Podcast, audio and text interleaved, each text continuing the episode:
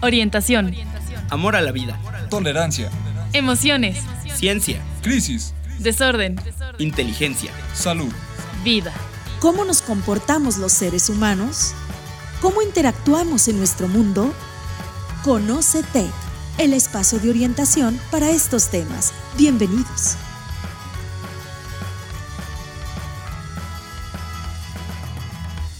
¿Qué tal? Muy, muy buenas tardes. Sean todos bienvenidos a un programa más de Conocetec, de Mentes a Mentes.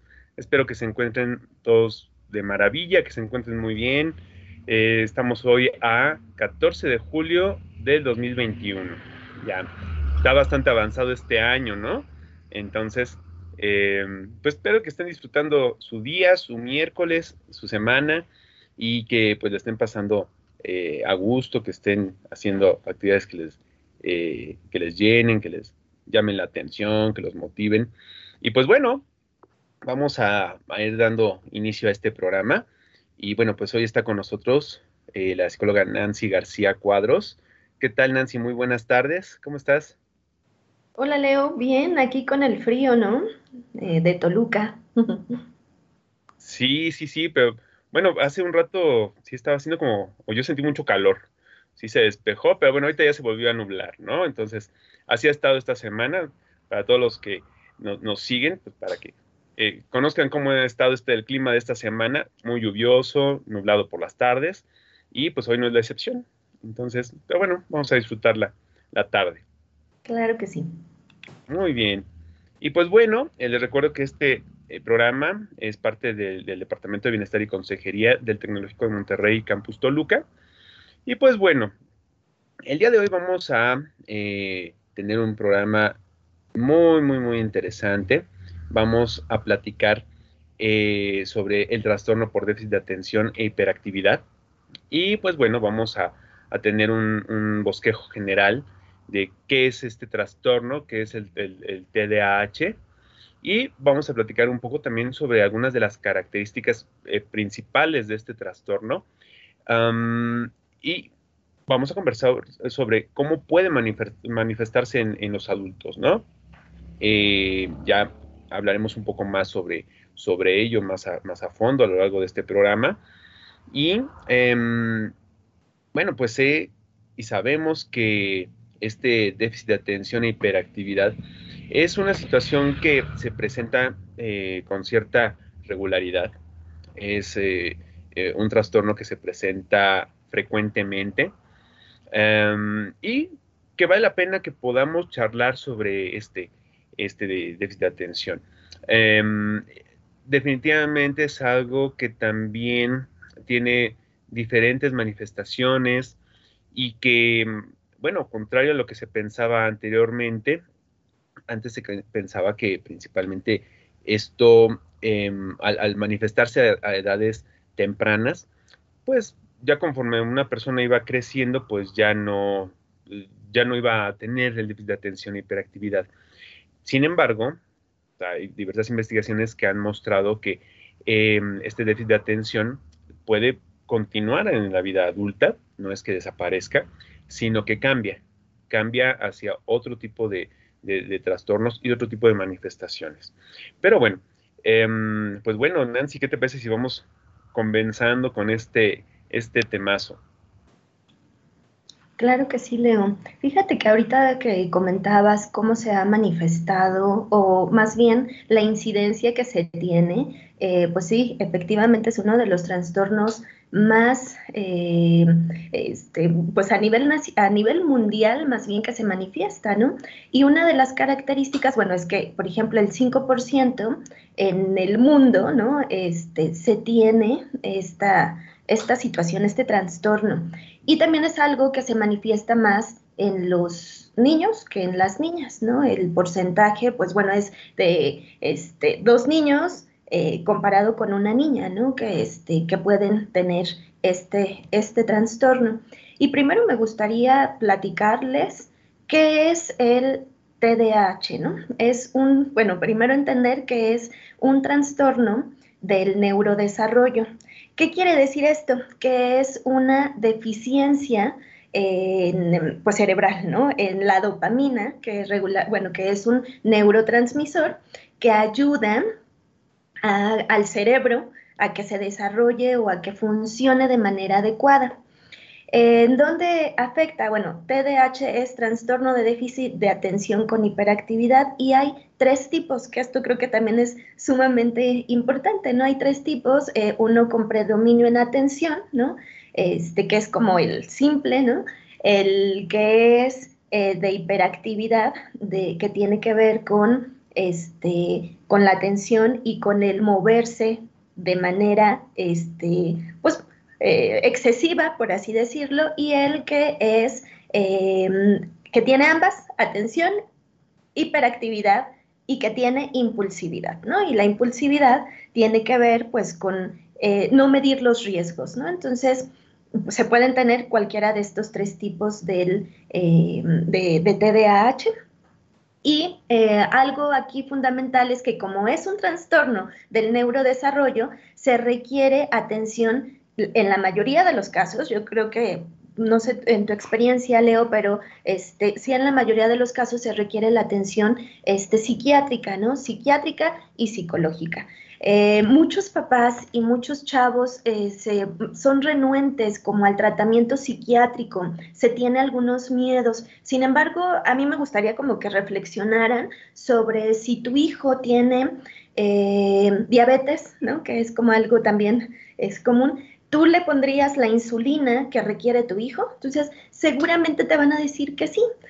Entonces, lo mismo ocurre con el sistema nervioso, ¿no? ¿Por qué no darles ese medicamento que requiere el cerebro para que funcione adecuadamente, ¿no? Entonces, es como una forma de que nos empecemos como a, ser amiga, amigos de, pues, de los medicamentos, ¿no? Que, que, es algo necesario porque, repito, el TDAH es un, este, es un trastorno del neurodesarrollo, entonces hay que darle al sistema nervioso lo que requiere, ¿no? Entonces, este, ¿tú cómo ves, Leo? ¿Qué más le agregarías? Contigo, definitivamente. es, eh, similar, ¿no? A tener otro tipo de, dificultad, algún otro tipo de, una enfermedad médica, ¿no? Se necesita un tratamiento y sí, eh, definitivamente em, se requiere tanto de un, tratamiento psiquiátrico como psicoterapéutico. Em, el tratamiento psiquiátrico justamente pues va enfocado a que eh, los chavos puedan ir regulando gradualmente eh, este, esta atención, ¿no? Eh, muchas veces aquí la situación está en que cuando no hay una eh, posibilidad de mantener la atención en alguna actividad, pues bueno, la persona se empieza a mover. No es tanto eh, al revés, a veces piensa que como no pueden mantenerse quietos, pues no ponen atención. No, más bien, como no pueden mantener la atención, pues la persona empieza a moverse, ¿no? Así como pirinolita. entonces, sí, definitivamente es, es básico Em, que haya estos tratamientos conjuntos. Ahora, em, digamos que, eh, ¿qué características eh, hay dentro del déficit de atención e hiperactividad? O sea, eh, ¿qué, ¿qué, es lo que presenta una persona con déficit de atención e hiperactividad, Nancy? Bueno, pues las características que tiene este, este trastorno, pues es que eh, son dispersos, ¿no? En atención. Muy bien lo decías, Leo, no significa, bueno, obviamente las personas empiezan a moverse, este, a hacer muchas actividades y, y les cuesta trabajo. Creo que esto es algo fundamental no es, eh, pierden el control sobre la situación, o sea, no tienen el control sobre la atención, ¿no? No pueden focalizarse sobre, sobre algo, ¿no? Eh, se olvidan de las cosas, cuando son niños, pues olvidan, ¿no? los lápices, el termo, la chamarra, muchas, muchas, este, muchos objetos. Em, la memoria, pues es mala, eh, pierden, este, pierden cosas. Y bueno, el TDA em, afecta las funciones ejecutivas. Es decir, ¿cuáles son esas funciones ejecutivas? La memoria, la atención, la concentración, la planeación. Entonces, todas estas áreas, ¿no? Son las que, las que se ven afectadas, ¿no? Por, por tener, pues, justo el, el TDA. Y pues afecta también eh, la autoestima, ¿no? Obviamente el hecho de que tú empieces, este, o que te señalen como, ay, soy el que siempre se le olvida todo, ay, es el que no cumple, el que no cumple porque no es por, no es un asunto de crianza, creo que aquí esto es algo bien importante también, no es un asunto de crianza de malos, de mal educados, es porque de verdad les cuesta muchísimo trabajo concentrarse y planear y organizar, ¿no? Que estas son justo lo que les comentaba, las, las funciones ejecutivas, ¿no? Entonces, eh, esas son algunas de las características, este, pues, de una persona que, tiene eh, TDA. Sí, muy cierto, Nancy. Y, fíjense que, bueno, ahorita que, estás comentando esto, eh, quisiera agregar que hay, hay dentro de lo que es ya esta parte cuando eh, una persona se le diagnostica, bueno, ¿en qué, se, ¿en qué se basa el profesional de la salud mental para hacer un diagnóstico de déficit de atención y hiperactividad? Bueno, em, debo comentarles que, pues bueno, no hay una prueba específica, por ejemplo, ni de laboratorio, ni de mapeos que arroje pues, que una persona tiene déficit de atención y hiperactividad. Todo el diagnóstico se, se hace a partir de la entrevista y de la historia clínica si es una entrevista este, de corte clínico, entonces, pues, ¿en, qué, ¿en qué se basa y en qué nos fijamos en estos casos nosotros? Bueno, pues justamente, ¿no? Eh, resulta que, bueno, e, estas personas que tienen esta situación em, eh, eh, tienen una, em, constante inatención, ¿no? Hay un funcionamiento que se va deteriorando porque justamente, pues, no hay esta, esta eh, capacidad de mantener la atención en una actividad, lo cual pues obviamente repercute en, el aspecto académico, ¿no? En las calificaciones, en el desempeño, en que pues muchas veces están estudiando y, fácilmente pues, pasa la mosca o saben que pues ya me fijé en que va pasando una persona y me pongo a pensar en esa persona, entonces ya me distraje, ¿no? Eh, eh, muy fácilmente el, periodo de atención se ve alterado, ¿no? Y, definitivamente, bueno, sucede que también em, hay, una eh, falla cuando ya se tiene que recurrir a esta parte que me comentabas, ¿no, Nancy? De la memoria, ¿no? Pues como no pude poner atención, ya no me acuerdo qué dijo el maestro y pues resulta que había que entregar un trabajo y pues ya se me olvidó y ya no lo pude entregar porque ni siquiera lo anoté porque no sabía, yo estaba en otro rollo, ¿no? Ya no pude mantener mi atención, y evidentemente, pues bueno, como ahorita tocaste un punto importantísimo, ¿no? ¿Cómo puede pegar esto en la autoestima? ¿No? Porque lejos de lo que se piense, pues los chavos que tienen un déficit de atención y hiperactividad, para nada es que no, no, es que sean tontos, ni mucho menos, ¿no? Para nada. Simplemente aquí la situación está en que su bajo desempeño, pues es debido a esta, a esta eh, eh, problemática que tienen para poder enfocar esa atención hacia lo que tienen que hacer. Entonces, pues hay una dificultad también para organizar las actividades, las tareas, no terminan las actividades, em, a veces cuando eh, esta inatención influye para que si le hablas, parece como que estuviera también pues en otro rollo o como si no te estuviera haciendo caso, como que te ignorara, lo cual también pues a veces se confunde con problemas de, conducta, ¿no? Pero volvemos a que es porque la persona está en otro rollo, ¿no? Entonces no está atenta a lo que sucede en su medio. Y ya justamente hablaremos de esto un poquito más, eh, eh, de, lo que sucede en los adultos, ¿no? Con déficit de atención y hiperactividad, que por ahí tienen, muchas em, peculiaridades. Eh, y fíjate, Nancy, fíjense todos nuestros radioescuchas, que em, hay estos olvidos, ¿Y qué sucede cuando está respecto, esto es respecto a la inatención, respecto a la hiperactividad? Pues bueno, a veces son personas que tienden a, ser renuentes a hacer ciertas actividades, que a veces pueden manifestar comportamientos un tanto desafiantes, un tanto hostiles, em, y que de alguna manera, pues esto también eh, les genera eh, problemas en su entorno, ¿no? No sé si a ti te ha pasado, Nancy, em, o con chavitos de primaria, de secundaria, cómo eh, muchas veces hay, reportes constantes, ¿no? Por parte de los profesores. No sé si lo has podido ver esto. Sí, sí, claro. Este, fíjate que eso también es algo muy bueno, Leo, el hecho de que ya ahora ya eh, los profesores están capacitados como para identificar, ¿no? Algunas características. Este, ahorita que mencionabas, pues esta parte del desafío, eh, también son niños que regularmente, bueno, cuando tienen impulsividad, pudieran ser agresivos, ¿no? Incluso con, con algunos de sus compañeritos. Eh, esa es una de las características importantes también en el TDA, ¿no? Que las relaciones interpersonales pues se ven afectadas. Y que tú comentabas, en la adultez también se tienen problemas de inter de interrelación, ¿no? Entonces, eh, sí, los reportes son constantes y creo que una de las características fundamentales para los profesores es que, eh, pues obviamente hacer como una buena, un buen trabajo este, con los papás y estas características que ya les hemos comentado, los olvidos, las distracciones, a lo mejor esa parte desafiante como, como lo comentas, el eh, estas funciones de memoria, de planeación que se, que se ven afectadas, que sean en mínimo dos lugares, ¿no? Dos espacios. O sea, si el niño en casa es un niño que no muestra ninguna característica de esta, pero en la escuela sí, ahí probablemente podremos estar hablando de un desafío de autoridad.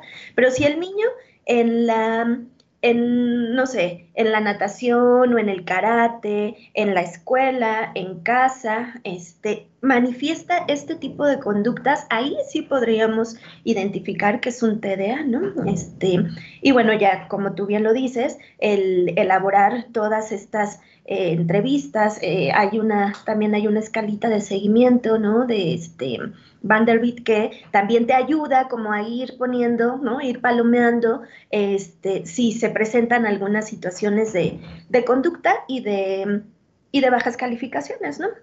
Este, pero sí, sí es este, indispensable que por lo menos en dos lugares o en dos ambientes manifieste estas mismas características el niño, ¿no? Y muchas veces también algo que, sería bueno que nuestros radioescuchas lo, lo escuchen, bueno, lo escuchen, valga la redundancia, es que muchas veces no se identifica en la infancia, sino hasta la secundaria o la preparatoria. Y cada vez, bueno, si obviamente se atiende a edad temprana, pues hay mucho más facilidad de que eh, los niños pues puedan eh, ser funcionales, ¿no? Con el TDA, ¿no? O incluso que pues, pues ya no lo tengan en, su, en la etapa adultez, ¿no? Pero entre más se vaya recorriendo esto, pues bueno, va siendo mucho más complicado el ir resolviendo estas, estas situaciones, ¿no? Sí, sí, e, en definitiva, Nancy. Eh, tocas ahorita puntos también bien interesantes, ¿no? Em, fíjense que les comparto, me ha tocado muchas veces em, que hay gente que, algunos, algunas eh, personas, algunos maestros que también, que dicen, oh, es que eh, fulanito tiene déficit de atención y hiperactividad. ¿Cuántos años tiene? Cuatro. Ah, mira, ¿no? Bueno, ojo con eso. El trastorno por déficit de atención no puede ser diagnosticado en chavitos menores de seis años, ¿no? La edad en que se puede empezar a diagnosticar es 6-7. Hay ciertas características que pueden tener niños más pequeños, que de alguna manera puede como, como preverse eh, comportamientos, notarse comportamientos, puede preverse que puede tener eh, prácticamente eh, todos los, los, síntomas para un déficit de atención e hiperactividad. Sin embargo, la edad es muy importante, porque al ser un trastorno del desarrollo neurológico, entonces, bueno, a los 5 años hay mucha diferencia de pronto entre los niños de 5 y 7 años. ¿no? Hay una diferencia significativa en el desarrollo que tienen, ¿no? Entonces, em, si yo a un niño de cuatro años le digo que tiene déficit de atención y hiperactividad, definitivamente estaría cayendo en un muy posible error. Eh, a esa edad todavía eh, es un, desarrollo constante eh, a nivel neurológico, entonces, pues es natural que un chavito de tres años pues, ande distraído, o de cuatro igual, que ande disperso, ¿no? Que anden como pirinolitas por todos lados. Y, cuando tú comentas esta, esto de, que muchas veces se diagnostica en la adolescencia, es cierto, ¿no? No sé si a ustedes, queridos radioescuchas, les ha tocado ver o, tener algún compañerito o, o, a lo mejor tal vez ustedes mismos, ¿no? Que eh, en ciertos momentos, em, pues a lo mejor eh, perciben que no pueden mantenerse quietos, ¿no? Bueno, esa puede ser una característica, no es la única para un déficit de atención y hiperactividad, pero muchas veces estos chavitos pues tienen esta, esta característica de andar eh, parándose, de levantarse, de ir a ver a un compañerito, de ponerse a hablar con el otro. Entonces, em, esto de alguna manera genera pues que eh, se distraigan ellos, se distraen los demás y em, si bien esto no es eh, algo que ya determina un déficit de atención y hiperactividad, sí muchas veces, como tú dices, si sucede más de un contexto, hay que prestarle atención, ¿no? Más aparte, si a lo mejor eh, ya se, tienen ciertas dificultades para socializar, si a lo mejor el chavito lo rechazan porque es el que echa relajo y lo distrae y distrae y causa, hay como mucho relajo en el salón de clases, son puntos que hay que prestar atención, ¿no? Ahora, ¿qué pasa? Eh, con el déficit de atención y hiperactividad, afortunadamente, como lo comentabas, Nancy, si se trata a tiempo, si se identifica y se trata a tiempo, pues hay muchas posibilidades de que la persona vaya teniendo una vida común, con un buen desempeño académico, con adecuadas relaciones interpersonales. Y aunque eh, eh, más que nada no se habla de cura en cuanto a cuestiones de trastornos eh, psicológicos, psiquiátricos, sino más bien una adaptación y un ajuste de una remisión de síntomas, bueno, entre más temprano haya un tratamiento, pues es mejor. Pero ¿qué pasa cuando a lo mejor esta renuencia, en sí, ¿no? Por parte de, de, no, pues yo no voy a ir ni con el psicólogo ni con el psiquiatra, pues si no estoy loco. Entonces, ¿qué pasa cuando hay una renuencia por parte de muchas veces de los papás a llevar a sus chavos a, pues, a un asesoramiento, a una evaluación? y van creciendo, ¿no? Y ya son adolescentes y ya llegan a la edad adulta y siguen teniendo este tipo de problemáticas. ¿Qué puede pasar? ¿Qué, es lo que sucede en una persona que lleva esto sin un tratamiento? Pues muchas de los trastornos que son como los primos hermanos del TDA, ¿no? Y que se pueden desarrollar eh, es el trastorno de ansiedad, el trastorno de depresión, el trastorno bipolar, ¿no? Este, y y por supuesto que estos trastornos, algo que comentabas hace rato, Leo, y creo que lo dejamos un poquito abierto, es que se debe de presentar eh, todas estas características este, seis meses, ¿no? O sea, cuando ya es algo de manera repetida, ¿no? Porque a lo mejor el chavo en preparatoria no le entiende las matemáticas y entonces le tiene bajas calificaciones y este y bueno, a lo mejor es un asunto de aprendizaje directamente con esa materia, ¿no? O, pero cuando, por ejemplo, algún niño ya tiene alguna situación de matemáticas de manera constante o todas estos, estas expresiones escritas como la dislexia, la disgrafia, ¿no? Todas estas este, eh, eh, situaciones que ocurren cuando los niños a lo mejor escriben al revés, ¿no? Estas son características que que hay que tratar inmediatamente, ¿no? O sea, tú ves cómo está escribiendo tu hijo, ah, bueno, pues hay alguna situación, ¿no? Y si a la par vienen todas estas otras características, bueno, podríamos, o es importante descartar que se tenga este TDA. Em, pero cuando de plano los papás pues no quieren este, acompañar, llevarlos, porque pues sí es una situación de papá sobre todo, ¿no? O que no quieren tener este, este tratamiento médico, pues al chavo se le va a complicar muchísimo más. La autoestima la va a tener mucho más afectada, las relaciones personales también, y bueno, puede desencadenar incluso en alguna, en alguna otra situación de, de ansiedad o de depresión, ¿no, Leo? Este, no sé tú qué, qué otra cosa quisieras como, como agregar a ese punto. No, fíjate que retomando esto que comentas, ¿no? Los tiempos.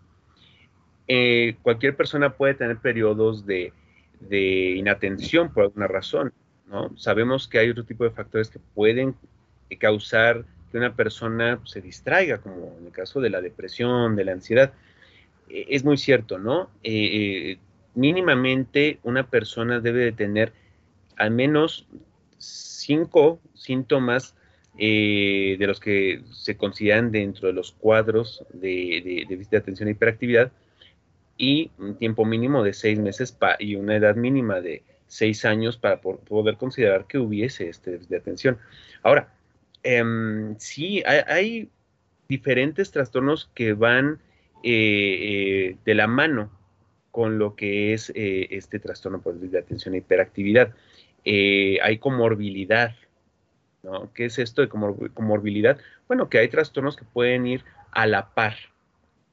Como que, ya lo mencionabas tú, puede haber o irse desarrollando un, trastorno por ansiedad generalizada, puede desarrollarse también depresión. ¿Por qué depresión? Bueno, pues porque imagínense ustedes que una persona es constantemente señalada, ¿no? Y etiquetada como problema, ¿no? Y que aparte, pues ya reprobó un semestre y pues que aparte no tiene como ese vínculo, ¿no? Eh, eh, o una red social de apoyo eh, tan fuerte. Entonces, hay situaciones muy, muy complicadas realmente cuando se presentan otros trastornos asociados, ¿no? ¿Qué pasa también? Bueno, hablabas de la dislexia, ¿no? Eh, por ahí puede haber ciertos momentos en donde, pues bueno, ya el, chavo, y justamente creo que puede ser buen momento, ¿qué pasa con los adultos tal cual, ¿no? Con que tienen déficit de atención y que nunca reciben un tratamiento porque pues, a lo mejor ni siquiera pasaba por aquí que a sus papás o a los maestros que era una situación así y que no era una cuestión de rebeldía, que no era una, cuestión de, de, eh, cociente intelectual, no, no, no. Entonces, cuando un adulto llega a, este, a esta etapa eh, y eh, pues desde chavito empezó a tener ciertos problemas, bueno, ¿qué puede pasar? Pues que de igual manera desarrolle un bajo desempeño, por ejemplo, laboral, ¿no? Que haya problemas en cuanto a eh, eh, una eh, inestabilidad laboral, que esto pues también le puede generar a su vez problemas económicos y relaciones inestables, por ende, pues bueno, baja autoestima. en casos más extremos también puede por ahí haber situaciones de intentos de suicidio, ¿no? Justamente cuando ya hay una afectación a nivel emocional. Entonces, ¿qué pasa también? Bueno, pues pueden ser personas que, eh, que, fácilmente caigan en accidentes, en conductas de imprudencia, eh, pueden desarrollar, desarrollar por ahí eh, algún tipo de, trastorno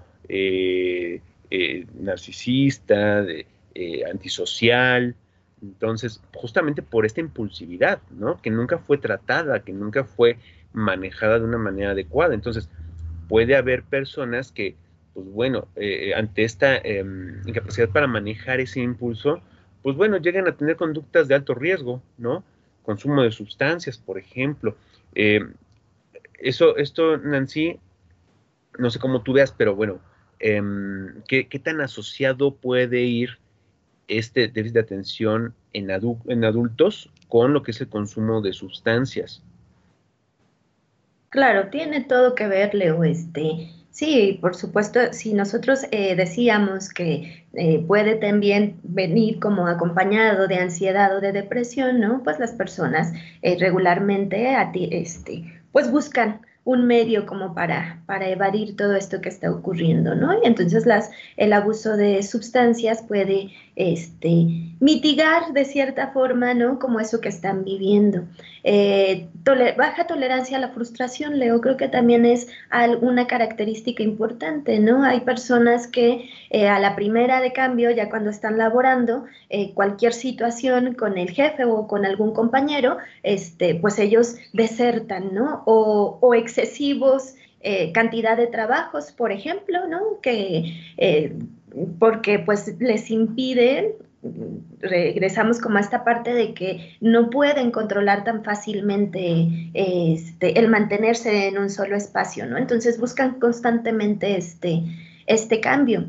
Em, creo que pues bueno, algo que hace ratito mencionabas y que, y que quise anotar aquí para que no se me pasara, si tú como adulto este, tienes ciertas características del TDA, bueno, probablemente tus hijos también pudieran tener alguna situación, ¿no? Este, relacionado con TDA. Y pues siempre hay posibilidades de ir trabajando de manera conductual, ¿no? Estas, este tipo de, trastornos, ¿no, Leo? Claro. Sí, definitivamente. Eh, hay, muchos factores, ¿no? Eh, como en cualquier otro tipo de trastorno. Eh, el factor genético tiene mucho que ver. Em, hay ocasiones en que, por ejemplo, también vienen factores ya del desarrollo intrauterino, ¿no? O sea, ¿qué pasa? Se ha visto que, por ejemplo, los chavitos que mm, nacen de siete meses, que hay, son prematuros, Em, pueden tener eh, cierta eh, disposición a tener un déficit de atención e hiperactividad. Hay cierta influencia también del, entorno, por supuesto. Si yo crezco en un ambiente en el que pues no hay límites, en el que realmente también no, no hay como una estructura en cuanto a actividades, eh, si estoy sometido a lo mejor también a una estimulación desordenada, desorganizada, eh, definitivamente son factores que pueden también influir. Por ahí sí hay ciertos tóxicos que pueden eh, también influir en lo que es el desarrollo. Pero volvemos a esta parte. Mucho viene desde el desarrollo, eh, desde la gestación, ¿no? Factores ambientales, claro, pueden influir, pero no es lo único, ¿no? Em, entonces, ¿qué sucede aquí? que justamente es, eh, la importancia de, un trabajo por, para un tratamiento, de un trabajo conjunto, ¿no? En donde se requiere también de esta intervención eh, psiquiátrica, psicológica, para que las personas, pues bueno, puedan, mientras son tratadas en el aspecto eh, neuroquímico, pues también haya un tratamiento en cuanto a que los chavos vayan desarrollando ciertas pautas, ciertas técnicas, ciertos manejos, ciertas habilidades para eh, manejar su propia característica, ¿no? Pero bueno, igual ahorita lo, vamos comentando que, se puede trabajar en casos así. Entonces, pienso que, por ejemplo, algo, algo muy, muy importante es que los chavos al, estar tanto tiempo cerca de, sus maestros, es importantísimo que, los profes puedan tener como cierta eh, eh, eh, facilidad, cierta noción de que puede empezar a gestarse una situación en donde pues, a lo mejor algo está pasando. No sabemos si es un déficit de atención u otro tipo de, de problemática. Pero es muy importante que haya un seguimiento pues al chavo que a lo mejor está teniendo problemas académicos, calificaciones, problemas de interrelación, para que pueda haber una intervención justamente, ¿no? Em, y que pues no haya estas complicaciones que estábamos hablando, ¿no? Algo, algo determinante es que muchas de las personas que tienen un consumo o un abuso de, en el consumo de sustancias, eh, en definitiva, em, muchos tenían ya un desarrollo de este déficit de atención desde chavitos, ¿no? Desde que iban a lo mejor en la primaria, y pues bueno, llegando al momento de la adolescencia, imagínense ustedes, ¿no? Con estas eh, ansias de pertenecer a, pues muchas veces si mi, forma más fácil que tengo para pertenecer a un grupo es pues aceptar un churrito de marihuana, pues a lo mejor lo van a aceptar, ¿no? Y llega un momento en donde esto se empieza también a, complicar, ¿no? O a empezar a compartir conductas de alto riesgo. Entonces, Em, es muy importante tomar en cuenta de alguna manera y eh, evitar que en un futuro pues esto llegue a convertirse en otro tipo de problemáticas, a lo mejor legales, a lo mejor en choques constantes en el carro, ¿no? Que es otra de las cosas que pasan con las personas, con los adultos con déficit de atención, ¿no? No sé si tú has visto, pero una forma de darnos cuenta si un adulto tiene déficit de atención es vean su carro, ¿no? Si está muy abollado, pues aguas, ¿no? O sea, justamente por pues, esta dificultad de mantener la atención, ¿no? O sea, llega un momento en donde tanta dispersión, pues fácilmente hace que, una persona choque. ¿Cómo ves tú? ¿Qué opinas, Nancy? Oye, sí, me da risa de que vean su carro y podrán identificar, pero tiene mucho sentido, Leo. O sea, obviamente también el hecho de que no sepan esperar turnos, ¿no? Que constantemente quieran estar rebasando, ¿no? El que, eh, pues, no, no controles de cierta forma también los impulsos, ¿no? Este, como adulto. Eh, o los pleitos que de repente se dan como que en la calle, pero es a, raíz de, ya sabes, ¿no? Las personas que se van pitando, ¿no? De que avánzale, bríncale, o sea, todas estas cuestiones también podrían, ¿no? En su momento, este, que habría que hacer todo el, todo el proceso para verificar si efectivamente tiene TDA, pero bueno, si ya son como muchas características, evidentemente algo está, algo está pasando ahí, ¿no, Leo? Este, y hace rato comentabas, ¿qué se puede hacer? Creo que se pueden hacer muchas cosas, ¿no? El, lo primero sería eh, establecer rutinas, ¿no? Hace ratito les comentábamos como que esta parte de las problemas para planear o para organizarse, ¿no? Eh, y entonces si tú empiezas a generar rutinas, ya sea con niños o con adolescentes, o tú como adulto que generes una rutina al levantarte y al dormirte, en donde tengas tiempos establecidos para cada actividad, ¿no? Em, y que también tengas un reforzamiento positivo, ¿no? Este te va a ayudar bastante para tener como esta parte de, de organización, ¿no? Este, si tienes hijos y a lo mejor a ti te toca como este apoyarle al adolescente o al niño a establecer una rutina, que creo que eso es algo que nos ha afectado con la pandemia. Al principio, cuando inició todo este asunto de que todos nos teníamos que resguardar en casa y tener esta forma de interactuar, híjole, a muchos se les complicó muchísimo la organización, ¿no? Se estaban durmiendo y hasta la fecha todavía hay muchos chavos que llegan, por ejemplo, conmigo, porque están sus rutinas completamente movidas, ¿no? Y entonces ya se duermen a las una, dos de la madrugada y entonces se despiertan a las once, a las doce y entonces se les va acumulando todas estas actividades. Entonces, algo que por lo que pueden empezar es establecer rutinas, ¿no? Muy establecidas, tanto al levantarse como al dormirse, establecer tiempos, ¿no? Eh, eh, yo les comento regularmente a mis alumnos, haz una lista de lo que tienes que hacer en el día, ¿no? Y al final del día palomea, pero evita también cualquier tipo de distracción, ¿no? Porque están haciendo un proyecto o alguna tarea, pero ya sabes, está como el celular o está la serie o, este, no sé, de repente se, se distraen muchísimo, ¿no?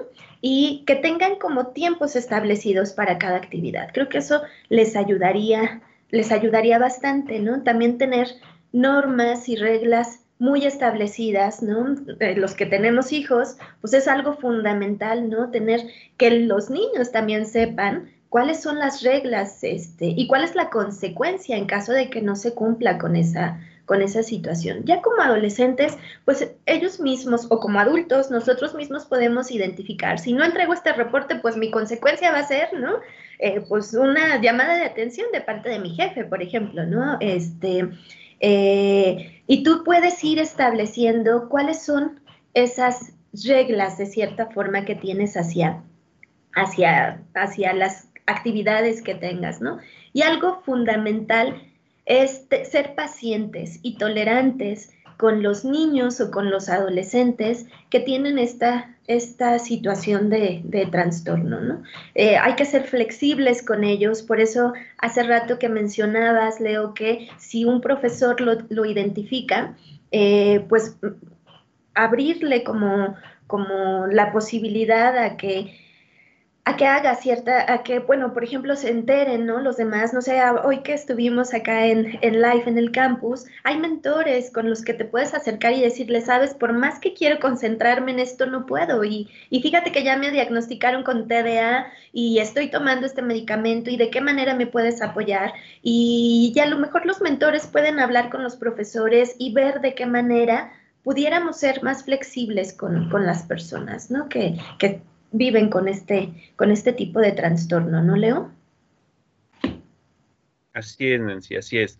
Sí, recordemos que, eh, bueno, estos filtros son muy útiles, ¿no? Hay muchos lugares donde se, se eh, tienen personas con cierta capacitación que pueden ser ese primer contacto para poder identificar cuándo una persona puede requerir algún tipo de apoyo, del tipo que sea eh, por cuestiones de comportamiento, de, desempeño, de, las relaciones interpersonales. Entonces, sí, eh, pienso que aquí justamente, bueno, en el caso del campus, pues em, hay personas que pueden ser tanto los profes como los tutores, como los mentores, ¿no? Un primer contacto. Ya, por ejemplo, ya para un tratamiento, ya para un diagnóstico certero, ¿no? Ya eh, más, más eh, definitivo, bueno, definitivamente también, pues ya tiene que ser alguna persona del área de la salud mental, ¿no? Un profesional de esta área. Pero esos primeros contactos son, son una maravilla porque permiten y facilitan justamente poder de alguna manera determinar qué tanto una persona puede ser susceptible de apoyo, ¿no? Entonces, afortunadamente están estas, estas eh, eh, colegas, estos compañeros, ¿no? Que también definitivamente eh, están ahí para poder apoyar en ese, en algún grado, ¿no? Ahora, algo que es aquí bien importante es qué tanto puede en determinado momento considerarse esta necesidad de manifestarse en, de tener ese apoyo y qué procede. Hay, algunos aspectos que son importantísimos a trabajar, ¿no? Em, ahorita manejaba, me, mencionado de eh, lo que es la tolerancia a la frustración. Eh, el establecimiento de límites, de normas claras, eh, que sean de alguna manera bien eh, establecidas, ¿no? no ambiguas. Pero hay otros aspectos que también se pueden trabajar. Fíjense que algo que es parte, por ejemplo, de lo que se, es, es, un tratamiento psicológico para este tipo de, de aspectos, el establecimiento de una rutina me parece, tienes toda la razón, ¿no? se debe de establecer esa rutina que permita que una persona tenga cierta certeza en lo que tiene que hacer en ciertos momentos, ¿no? Que es parte de lo que a veces em, a estos chavos les cuesta mucho trabajo o terminar tareas. Entonces, em, independientemente de que una persona tenga el TDAH o no, pues esto es algo que nos va a servir, ¿no? Es, es irnos formando una disciplina. Pero bueno, considerando que, estos chavos tienen esta dificultad muy persistente, les va a ser de mucha utilidad. Entonces, importantísimo seguir estos tratamientos. Ahora, ¿qué procede? Ya de alguna manera a lo mejor noto que tengo ciertos problemas este, con mi desempeño, me distraigo, a lo mejor también tengo problemas este, con, mi círculo más cercano, porque pues todo interrumpe, interrumpe interrumpe. ¿Qué puede hacer una persona ya en estos casos, Nancy? Pues mira, Leo, cuando ya lo tienes identificado, que, bien lo decías hace rato, pues es, te puedes acercar a preguntar, ¿no? A investigar un poco más sobre el, sobre el TDA, eh, acercarte ya a los profesores, lo que decíamos, el primer, el primer filtro, eh, llegar a lo mejor eh, con, los consejeros, ¿no? Para, para, trabajar sobre alguna situación, pues ya más clara y más específica. Y no dejar de lado esta parte farmacológica, Leo. Creo que esto es algo fundamental. De verdad que a veces a los papás les da miedo el que se vuelvan dependientes a los medicamentos, ¿no? y estos medicamentos pues no son, no generan dependencia, ¿no? Este, em, entonces, y es necesario, ¿no? Lo que, lo que hace ratito les comentaba, ¿no? Si tu hijo está enfermo, por supuesto que le vas a dar el medicamento para que sane. ¿Por qué no hacer lo mismo con una situación de, Mm, del sistema nervioso, ¿no? Entonces, eh, también algo, fíjate que me ha resultado, eh, de repente he tenido algunos alumnos que me comentan que, eh, pues bueno, ellos mismos se, automedican, ¿no? tampoco es lo, lo, más, lo idóneo, o sea, al contrario, eso te puede afectar mucho más, ¿no? Este, entonces sí tiene que ser un especialista, el psiquiatra, yo siempre recomiendo mucho más a, a un psiquiatra, ¿no? Este, con los niños a lo mejor un, bueno, hay psiquiatras y hay este, neurólogos infantiles con los que pueden ellos llevar como ese seguimiento. Y, y, sabes, Leo, creo que algo importante también es que sepan que las personas que tienen TDA, no es algo que, que, sea malo, no, no es algo que, tengamos que estigmatizar y decir, ay, es que tienes TDA, porque acuérdense que afecta también esta parte de la autoestima. Eh, más bien hay que darle seguimiento, hay que hay que buscar las formas de apoyarle a ese, a ese niño, a ese joven o a ese adulto en caso de que, de que nosotros tengamos algunas características, ¿no? Entonces, no duden en asistir con las personas, como decías tú, Leo, especialistas en la salud mental, ¿no? Que ahí es en donde vas a encontrar seguramente eh, la respuesta, ¿no? O herramientas para trabajar sobre esa situación, Leo. Sí, fíjate que tienes toda la razón, Nancy. Eh, esta posibilidad de que eh, puedan tener un acercamiento con el departamento, con nosotros, en este caso con los consejeros, em, es, algo que puede tomarse como, como empezar, ¿no? Como que pueda hacer ese camino, esa primera puerta para eh, tener más claridad en cómo se les puede ayudar, ¿no? Es, lo mencionaste, es un, trastorno muy frecuente que, bueno, pues eh, es importantísimo que de alguna manera pueda dársele una atención para que no derive en los problemas que hace rato estábamos comentando, ¿no? Acuérdense, eh, consumo de sustancias, eh, problemas a nivel laboral, académico, económicos. Entonces, yo creo que vale mucho la pena que sí, así como cualquier otro tipo de enfermedad que pueda tener una persona, que requiere un tratamiento, pues igualmente con déficit de atención, ¿no? Aunque no es una cuestión médica específica, sí es algo que eh, eh amerita un tratamiento, ¿no? Em, y que, bueno, pues eh, acuérdense que esta parte de que si te canalizan al psiquiatra, pues no pasa nada, ¿no? Es algo que es necesario, que va a traer muchos beneficios a un mediano plazo, mediano largo plazo, y que esto va a ser algo que la persona se pueda sentir mucho mejor y mantener una calidad de vida mejor.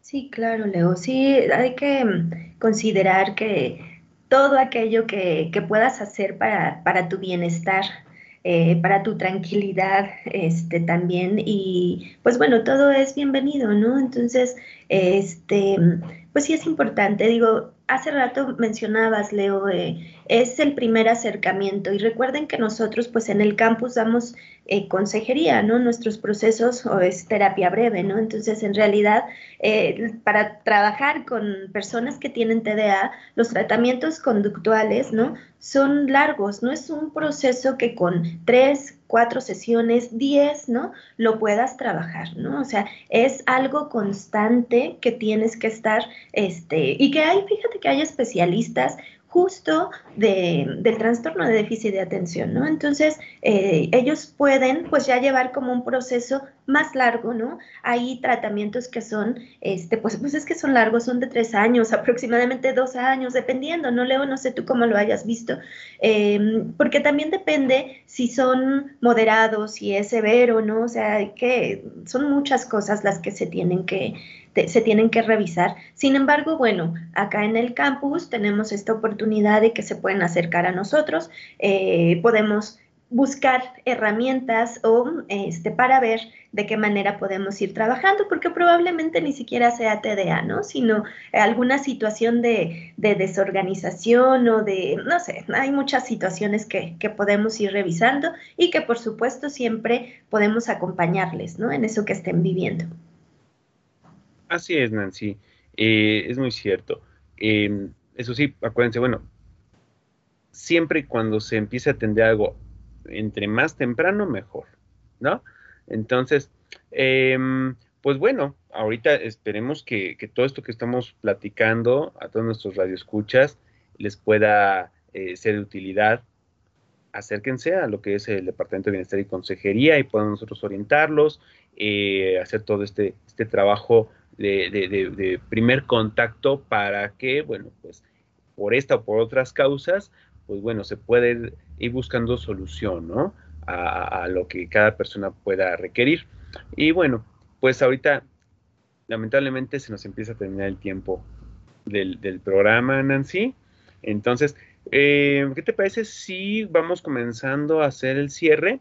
Eh, no sé si gustes dar algunas conclusiones, algunas sugerencias para todos nuestros seguidores. Sí, Leo, claro que sí. Pues fíjate que eh, básicamente tres, ¿no? La primera es que si tú tienes alguna situación de TDA, pues primero lo veas como no es algo malo, ¿no? No es este algo extrañísimo y que solamente a mí me esté pasando, sino es algo que pues bueno, se da, ¿no? Con frecuencia tanto en niños como en adolescentes como en adultos, ¿no? Que tiene solución aparte.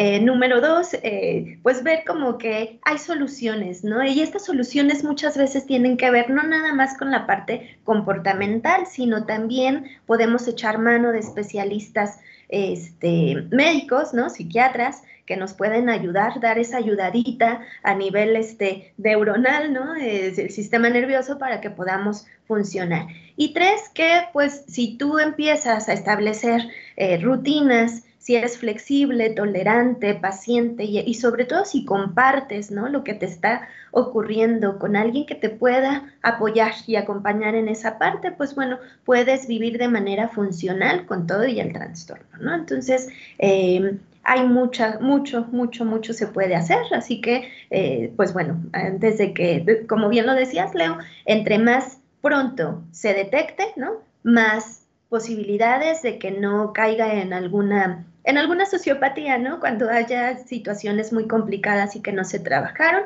pues bueno, puede traerte mayores consecuencias, ¿no, Leo? Seguro, seguro, Nancy. Eh, pues muchas gracias por estos comentarios, por estas eh, sugerencias.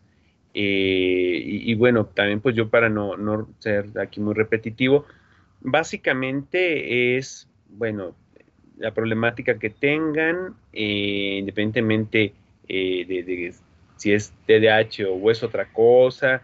Eh, acuérdense que, bueno, eh, está el Departamento de Bienestar y Consejería, que yo veo que es un área mm, crucial, ¿no? Definitivamente, para que, bueno, pues cada persona pueda trabajar aspectos que, le estén poniendo como alguna alerta, ¿no? Y, bueno, pues ya viendo ahí qué, qué problemática es, pues em, darle el manejo más adecuado para que puedan tener una mayor, eh, una vivencia más, más armoniosa, ¿no? un mayor bienestar y pues, eh, bueno, pues ahí andamos. Ah, les quiero comentar que, eh, bueno, todo este, esto que hemos platicado el día de hoy, déjenos sus comentarios, déjenos sus opiniones y también les vamos a agradecer mucho que si hay algún tema que les pueda llamar la atención sobre, para que nosotros lo podamos eh, llevar a cabo en este Conoce Tech, pues déjenos también sus comentarios sobre qué temas les podrían llegar a interesar. Este, y pues eh, no nos queda más que agradecer su atención. Eh, Nancy, muchas gracias. Qué bueno que pudiste estar aquí hoy con nosotros. gracias por todo. Gracias, Leo, por la invitación. Y sí, sería padrísimo que nos puedan poner ahí los comentarios de qué temas quieren que, tratemos, ¿no? En el del Departamento de Bienestar y Consejería. Gracias, Leo. Gracias, Jonathan. Gracias a ti, Nancy. Pues bueno, me despido. Un servidor, Leonardo Galván Vargas. Que tengan todos una excelente tarde. Muchas gracias, Jonathan, por todo tu apoyo, como siempre, constante.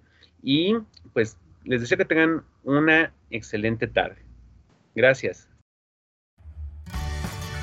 Los esperamos en la próxima emisión de Conócete, un espacio de orientación y apoyo a través de la radio.